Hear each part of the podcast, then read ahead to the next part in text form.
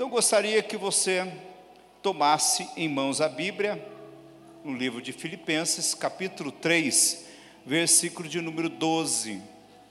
Diz assim a Escritura Sagrada: Não que eu o tenha já recebido, ou tenha já obtido a perfeição, mas prossigo para conquistar aquilo para o que também fui conquistado por Cristo Jesus.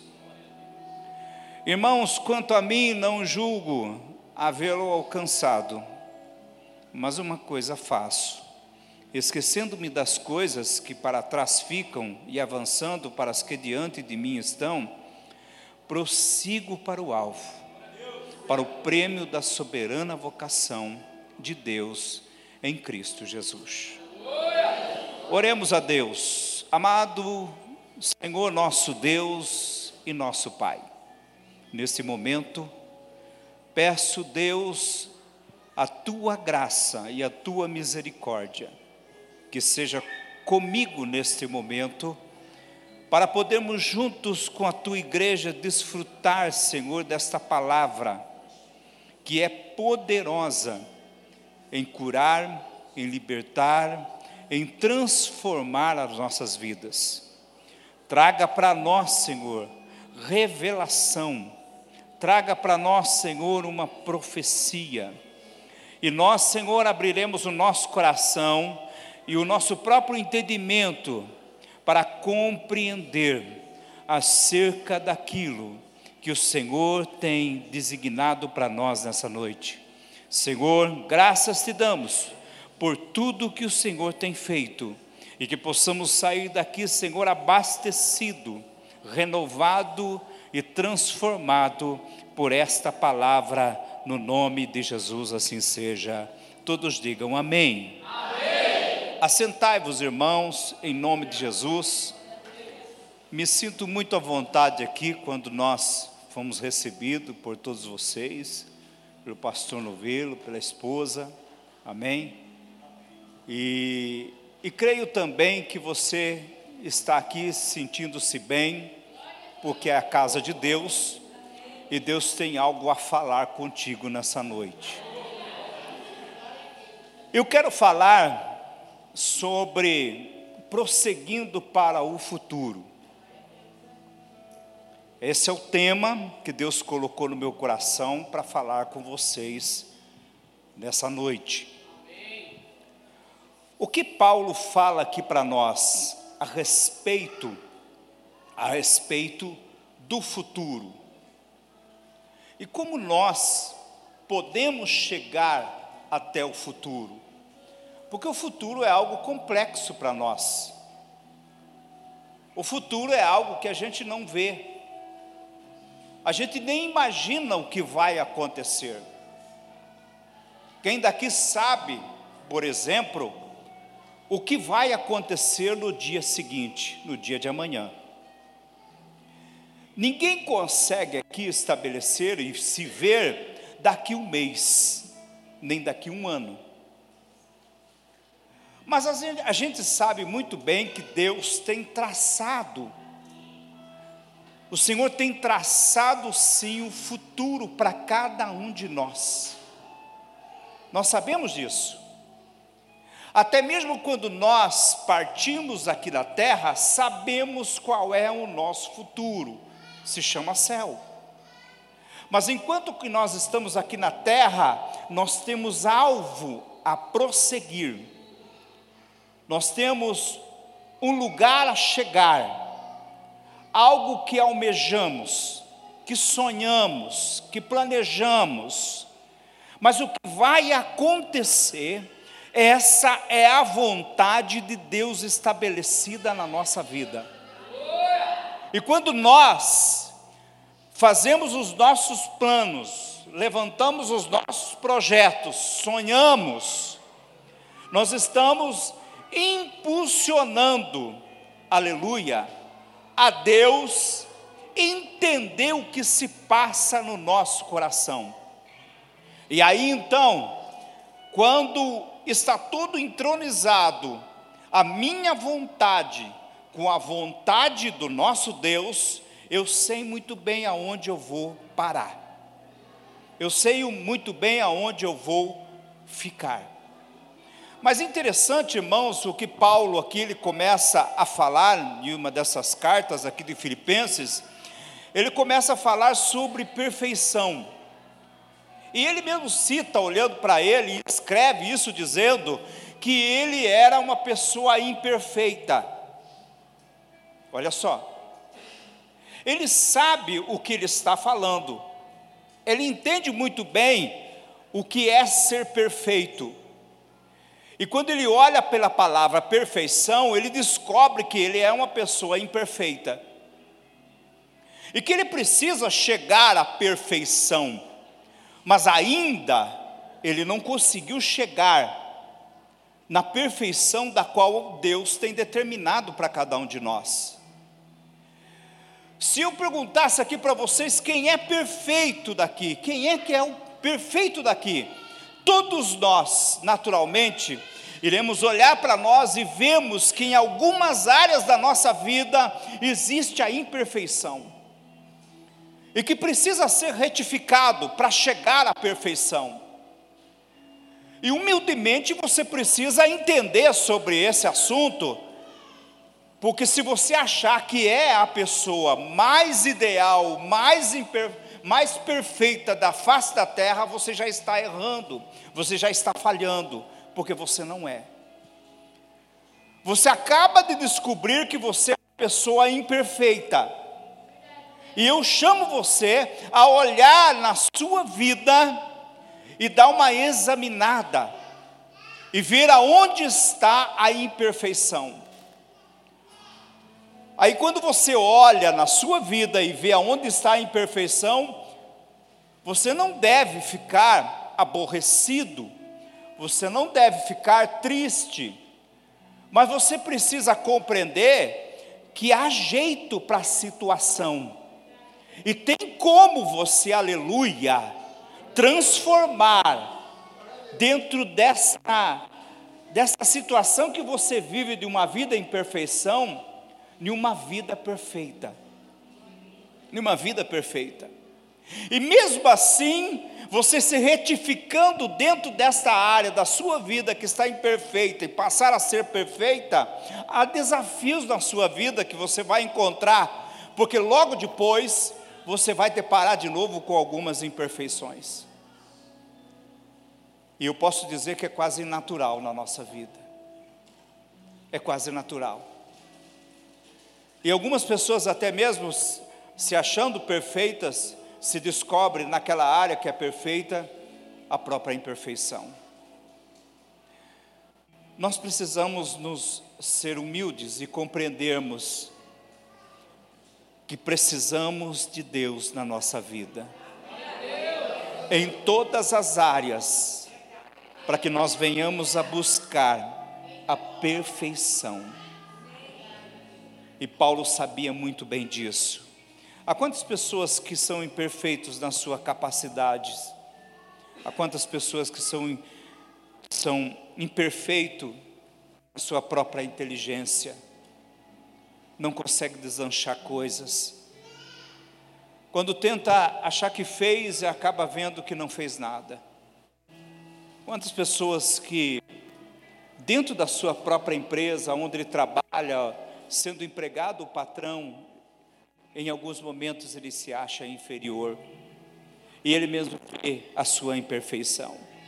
Quantos de vocês aqui se olham e veem e vem alguém muito mais superior do que você, e você descobre a imperfeição. E quanto mais a gente analisa e vê isso, irmãos, e a gente senta perto de alguém, a gente vai se comparando, e vamos descobrir a perfeição, mas também vamos olhar na imperfeição. Tudo isso são importantes para a nossa vida, porque tem algo bom dentro de você. A gente quando olha, por exemplo, uma pessoa, uma pessoa, por exemplo, que ela é totalmente fora da lei, né? Ela mata, ela roubou, ela fez tantas e tantas coisas na vida. E às vezes a gente olha, analisa e fala assim: puxa vida, por que, que essa pessoa não morreu ainda? Sabe por quê, irmãos? Porque ele é cheio de imperfeição, mas tem algo que Deus tem olhado na vida dele e visto algumas perfeições. Por isso que Deus ainda não o levou. Por isso que ainda Deus não deixou com que ele viesse a morrer. Então, quando você olha na vida de uma pessoa e vê a imperfeição, Deus, Ele com seus olhos consegue enxergar a perfeição na vida da pessoa. Coisas que nós às vezes não enxergamos, é ou não é? Nós batemos os olhos e nós achamos que aquela pessoa é tão perfeita, mas não, tem imperfeição. Ou quando nós olhamos e medimos e olhamos e falamos só imperfeição, aí a gente vê, ao conversar com ela, que também existe a perfeição.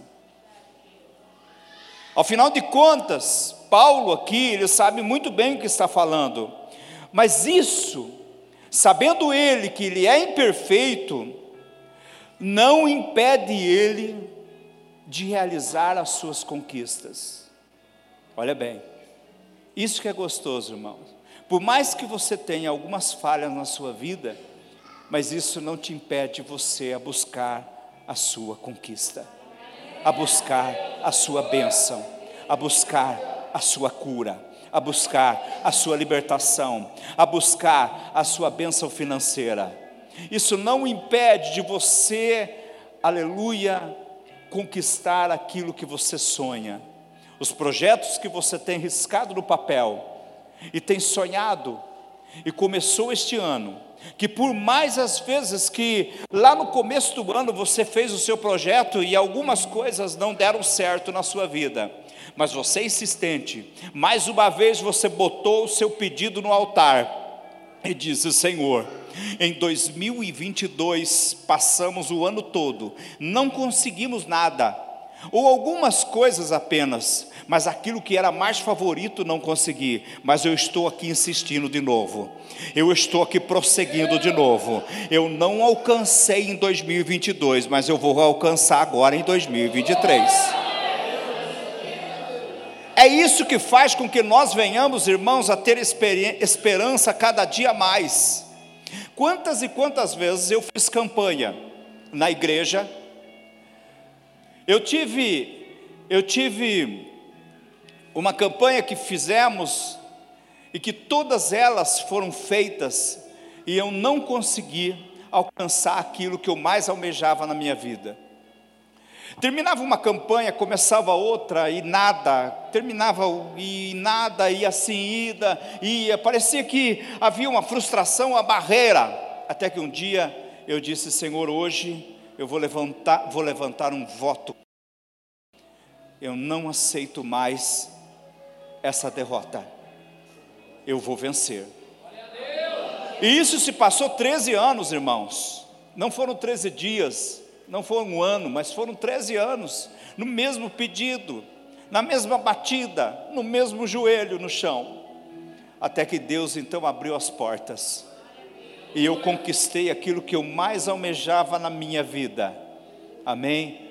Deus providenciou para mim uma casa onde eu pude comprar essa casa no valor que eu determinei, em nome de Jesus. E o Senhor do Salmo 23 agiu na minha vida e vai agir na tua vida, na tua casa, nos teus sonhos, na vida da tua família, da tua geração.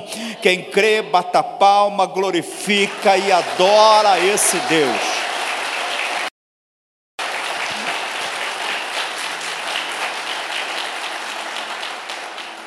Em meio à pandemia, olha bem, em meio à pandemia, pastor Tolinho, que é o superintendente da nossa igreja, ele me chama um dia no escritório e ele disse assim: Pastor, tem um projeto, tem um projeto de construção para o bairro Jardim Ibirapuera. E a gente sentado ali junto com ele, eu e o construtor,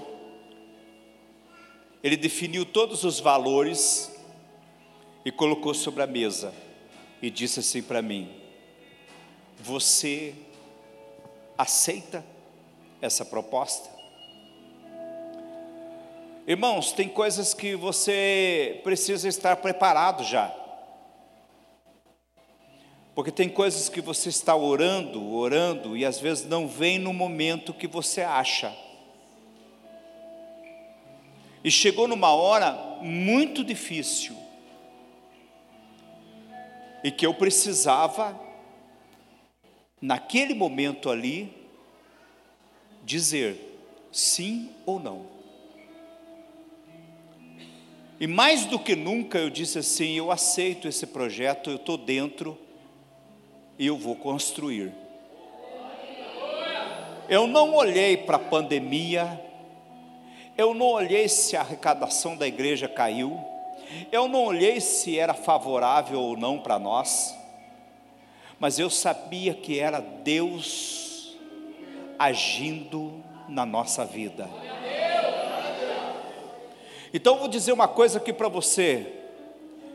Tem coisas que vai chegar na sua vida em que você vai olhar para todos os lados e vai dizer: eu não tenho recurso e condição. Mas quando você olhar para frente, você vai ver Deus dizendo: vai e faça. E aí você vai fazer e tudo vai dar certo. As portas vão se abrir o inimigo vai ter que sair da frente. Porque Jeová Jiré está para operar sinais, prodígios e maravilha no meio dessa igreja. No pior tempo, no tempo mais difícil, é onde Deus trará prosperidade a todos nós. Aí eu vejo a Bíblia dizendo para nós assim: Mas eu, Paulo dizendo: prossigo para conquistar. Aí ele traz uma forma para nós de conquista. Ele dá uma dica para nós, dizendo assim: olha, esquecendo-me das coisas para que para trás ficam, avançando para os que estão diante de mim. O que ele quer dizer com isso? Ele está querendo dizer assim: olha, a primeira coisa, antes de você prosseguir para o seu alvo, avançar para o seu alvo, esquece das coisas que ficaram para trás. Esquece do que, pastor? Do passado. Deus me trouxe aqui para falar sobre isso. Sabe o passado amargo que você teve? você precisa esquecer. Sabe o passado que, que, que talvez aconteceu alguns dias, o quem sabe 2022 para você foi um tormento, foi perca sobre perca, Deus está dizendo: esquece. Pastor, mas eu errei. Pois é. Você vai chegar Deus está mandando dizer para você assim: você vai pegar, você vai olhar um pouquinho para trás, e você vai ver os erros que você cometeu. Você também vai olhar para os acertos que você cometeu, porque você não errou também todo o tempo. Teve coisa boa que aconteceu lá para você lá atrás.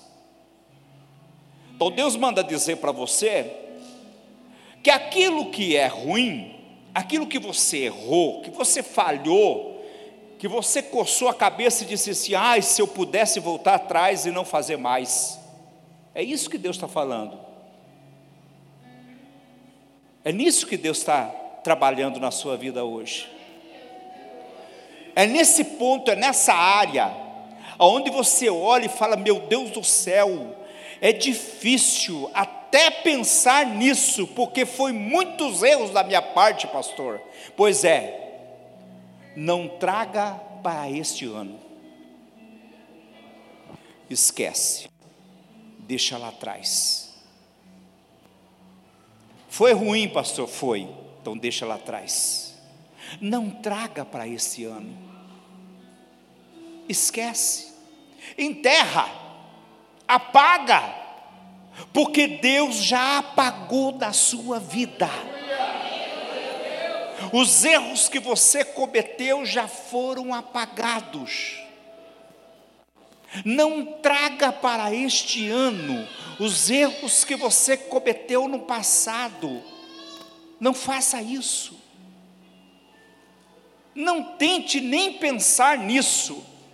Mas os acertos que você fez, que você cometeu lá atrás, este sim, você pode trazer para este ano, porque você conseguiu resultados favoráveis à sua vida, então amém vamos trazer para nós, vamos viver aqueles momentos de alegria, aquele momento de felicidade, aquele momento de festa, aquele momento de paz, aquele momento que você riu com a família, que você disse: acertamos, conseguimos, compramos, vendemos, vencemos. Fui curado, fui liberto. Então, este momento, traz em memória e viva nesse ano. Deus está falando contigo. Amém. Deus quer que você viva novamente, Deus quer que você sinta novamente aquilo tudo de bom que aconteceu na sua vida, porque se você se alegra, Deus também se alegra. Amém. Deus também se alegra. Qual é pai que não se alegra ao ver o seu filho bem? É ou não é? Qual é pai que não se alegra em ver o seu filho prosseguindo, vencendo, avançando, conquistando? Eu sou pai de dois moços, de dois homens, vamos dizer assim, um deles está aqui. São bênção na minha vida minhas noras são bênção, minha esposa são bênção. Foram criados na igreja. Deus abençoou e tem abençoado poderosamente. O Deus do Salmo 23 tem cumprido com a sua palavra, nada tem faltado. E o Salmo 23 está na sua vida hoje também. Deus está dizendo: esquece do passado e avance para o futuro. Aonde está o futuro, pastor? Estende a tua mão, você vai sentir aonde está o futuro. É logo ali. E Deus já preparou para você o melhor desta terra. Deus já preparou para aqueles que são seus. Alabaxalala.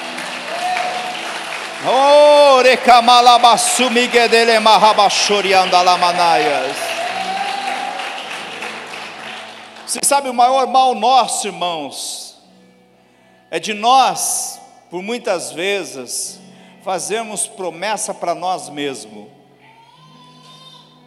Quando geralmente chega o final do ano, nós levantamos promessas para nós mesmos. Quem daqui já não disse assim: ah, este ano eu vou emagrecer? Quem daqui já não disse assim: este ano eu vou estudar numa faculdade e passou o ano todo não emagreceu? Passou o ano todo não estudou? Vou fazer de tudo para guardar um dinheiro, fazer um pé de meia. Chegou o final do ano, nada, gastou tudo. E aí quer que Deus faça a obra como?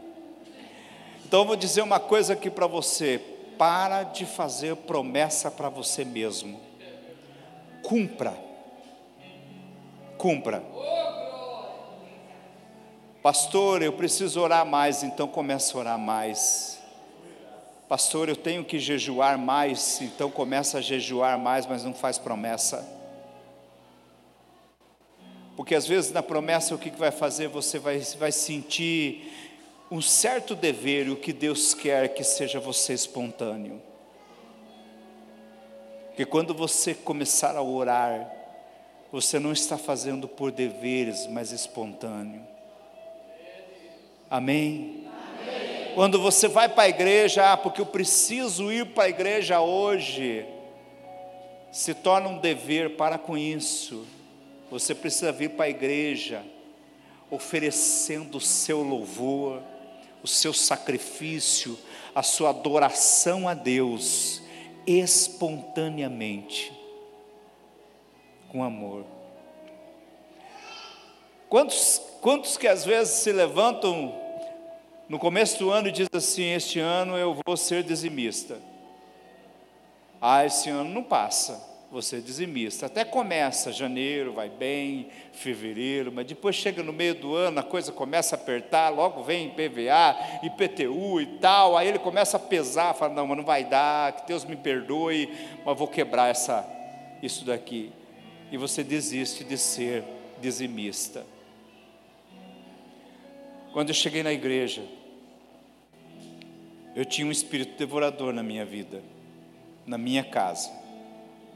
A minha esposa sabe o que eu estou falando. Passamos muitas dificuldades juntas, choramos juntos, pagamos aluguel de casa. O meu sonho era comprar um carro, eu nunca consegui. Eu vi meus amigos comprando carro, comprando moto, saindo de sábado, eu era jovem, solteiro desejava comprar um carro. Na época, o meu desejo era comprar um Fusca, pastor. Mas o Fusca naquela época era chique, né? E eu nunca, nunca consegui. Um dia que eu comprei uma garela, irmãos, para me trabalhar, que eu ia trabalhar de bicicleta do Jaraguá até a Vila Resende. Eu não tinha carta. No primeiro dia, feliz da vida, com a marmitinha lá, andando, a polícia me pega. Ele olhou na minha cara e falou assim: cadê a sua, cadê a sua carta? Eu falei, não tenho, só tenho documento, acabei de comprar. É um veículo que eu comprei para me poder trabalhar, não aguento mais trabalhar de bicicleta. Falei, pois é. Ele foi, examinou toda, toda o veículo, toda a garela naquela época, pegou a caneta, Falei, agora ele vai multar. Aí ele murchou o pneu da Garelli. Nisso, para ajudar um pouco mais, as crianças saem da escola. Ferveu de criança ali. A vergonha minha foi maior. Ali eu vi o devorador consumindo a minha vida. Tudo que comprava não dava certo. Aí eu casei e vim para continuei na mesma situação, passando, mendigando, sofrendo. Aí a gente veio para a igreja, meu filho adoeceu, o primeiro filho mais velho, adoeceu, bebê, precisava passar por uma cirurgia.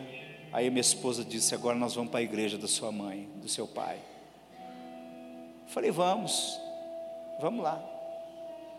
Quando chegamos lá, fomos bem recebidos pelo pastor Milton Palma Sarmento, pai do pastor Adolfo, homem de Deus, nos recebeu muito bem. E ali a gente começou a fazer campanha e meu filho foi curado. Milagrosamente foi curado. Aí a gente começou a ir para a igreja, aí Deus foi libertando eu da bebida, do cigarro, Deus foi transformando a minha vida, até que chegou num ponto que eu falei: bom, eu preciso começar a progredir na minha vida, eu preciso prosseguir a minha vida, mas como conquistar? Aprendi que ser dizimista era o caminho da minha prosperidade. Então comecei a dizimar.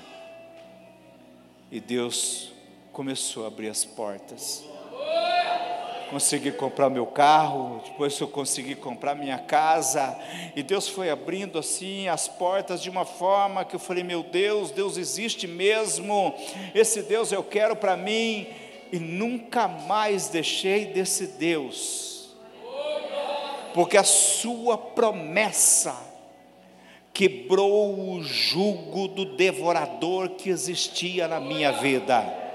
Tem pessoas aqui que Deus está fazendo a mesma coisa, está quebrando o jugo do devorador, e a prosperidade está entrando na tua casa, pode ter certeza disso, em nome de Jesus, Em nome de Jesus. Então eu vou dizer uma coisa aqui para mim encerrar. Este ano, você tem total liberdade de fazer o seu projeto, mas avance. Você tem que avançar. Não fica parado, não. Porque tem gente que fica parado. E quando se para, não consegue alcançar. Então prossiga, prossiga. A gente sabe que a gente tem uma promessa, irmãos. Todos nós sabemos que temos uma promessa de Deus na nossa vida. Mas você sabe que Deus esconde os trajetos. Porque se Ele contar para nós os trajetos, nós desistimos da promessa. Você sabia disso? Quer ver só, quem aqui almeja ter uma casa própria e sair do aluguel? Quem daqui almeja comprar um carro esse ano? Amém? Quem daqui tem tantos e tantos outros sonhos, que às vezes é pequeno, mas são sonhos e devemos respeitá-lo. Tá. Então cada um aqui sabe que Deus pode dar, não pode? Só que Deus nunca vai contar o trajeto. O trajeto para chegar até lá, às vezes vai ter espinhos às vezes vai ter obstáculos. Por isso que Deus não fala. Porque, por exemplo, se eu estou aqui e a minha promessa está ali naquela caixa, e de repente Deus falar para mim assim: olha, você tem uma promessa lá, é seu, prossiga. Então eu vou prosseguir. O que vai acontecer até eu chegar lá, eu não sei, e Deus não vai me mostrar em algumas ocasiões. Deus não mostra. Porque se ele contar para mim que aqui no meio do caminho tem dez demônios, um monte de obstáculo, leões, ursos, ali todos eles querendo me destruir, naturalmente, o que, que você faz? Você vai chegar e falar: Deus, me desculpa, mas passa a promessa para outro, porque eu não vou conseguir. Então tem uma coisa aí que Deus está falando para você, Ele não, Ele esconde o trajeto, mas Ele te mostra a promessa. A promessa é uma casa, não se preocupe, o trajeto você vai passar. Independente se tem leões, independente se tem ursos, independente se tem demônios, se tem até o próprio diabo. Mas uma coisa eu digo para você: você vai passar, você vai conquistar, você vai vencer, em nome do Senhor dos Exércitos daquele que é poderoso, e os seus olhos estão sobre este lugar, e os seus ouvidos estão atentos para ouvir a oração feita por cada um de vocês. Ei, labaxamalabadá. Obrigado, Deus. Deus seja louvado. Para sempre seja louvado. Se Deus falasse para José, José, você vai ser governador do Egito. Deus só falou isso para ele. Ele contou para os irmãos, ele foi contando para todo mundo. Olha, Deus falou que eu vou ser o governador do Egito. Só que depois o que? Veio as perseguições. Veio ou não veio? Foi lançado na cisterna, abandonado pelos seus irmãos, foi vendido como escravo.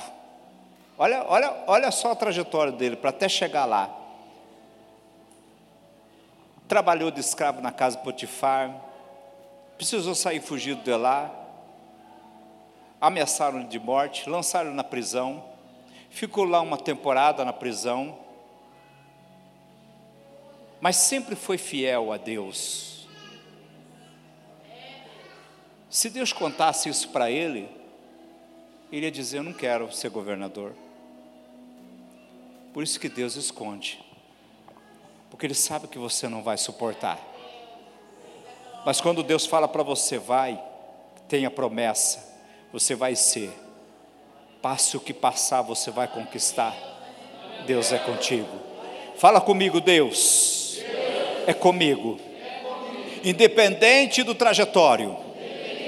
Para mim chegar, a minha conquista, a promessa está lá. Reservada. Para minha vida. Em nome de Jesus. Eu tomo posse dessa vitória.